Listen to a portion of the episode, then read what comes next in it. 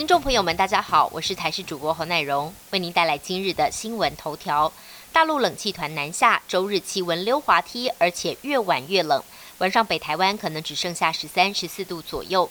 预计冷空气一连影响到下周二，北台湾急冻约四十小时，空旷地区低温下探十二、十三度。中南部及东部气温也跟着骤降，低温都不到二十度。另外这几天，中国沙尘暴也跟着南下，台湾扩散条件不佳，污染物容易累积。尤其周一中南部的空气品质都达到了红害等级。周二开始风场转为偏东风，西部仍然处于弱风区，污染物指数都偏高。长时间在户外活动要留意呼吸道防护。A Z 疫苗确定在周一开始施打，行政院长苏贞昌跟卫福部长陈时中将带头打第一针。两人安排在周一上午到台大医院施打 A Z 疫苗。不过外界讨论，A Z 疫苗对六十五岁以上的保护力并不理想，而苏院长已经七十三岁，会不会有影响呢？对此，指挥中心强调，A Z 疫苗没有不适合六十五岁以上施打。苏院长则笑说，自己的身体状况都经过专家小组的评估，会亲自带头打，就是要提升国人对疫苗的信心。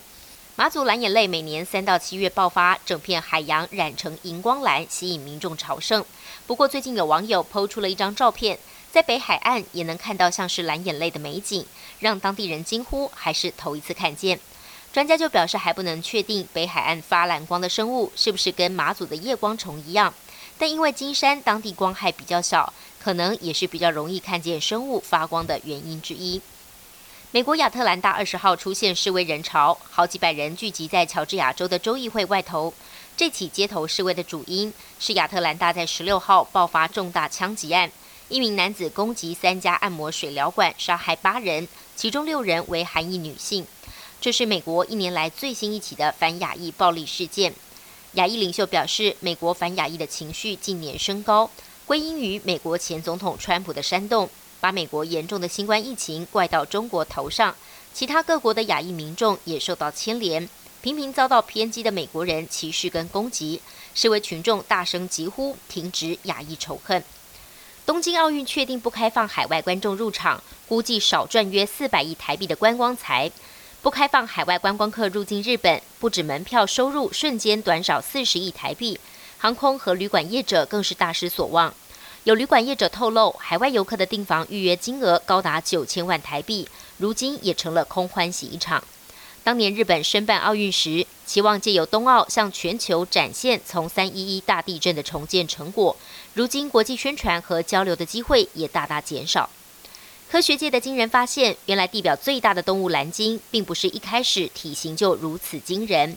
推敲到五千万年前，鲸鱼的祖先只有猫这么大。还有四只脚可以行走于路面，分布于目前的印度一带，被称为印圆蛛，专吃鲜花跟素果，生活在河流附近的沼泽地。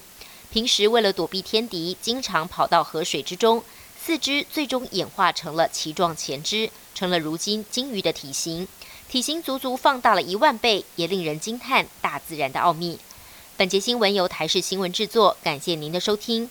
更多内容，请锁定台视各节新闻与台视新闻 YouTube 频道。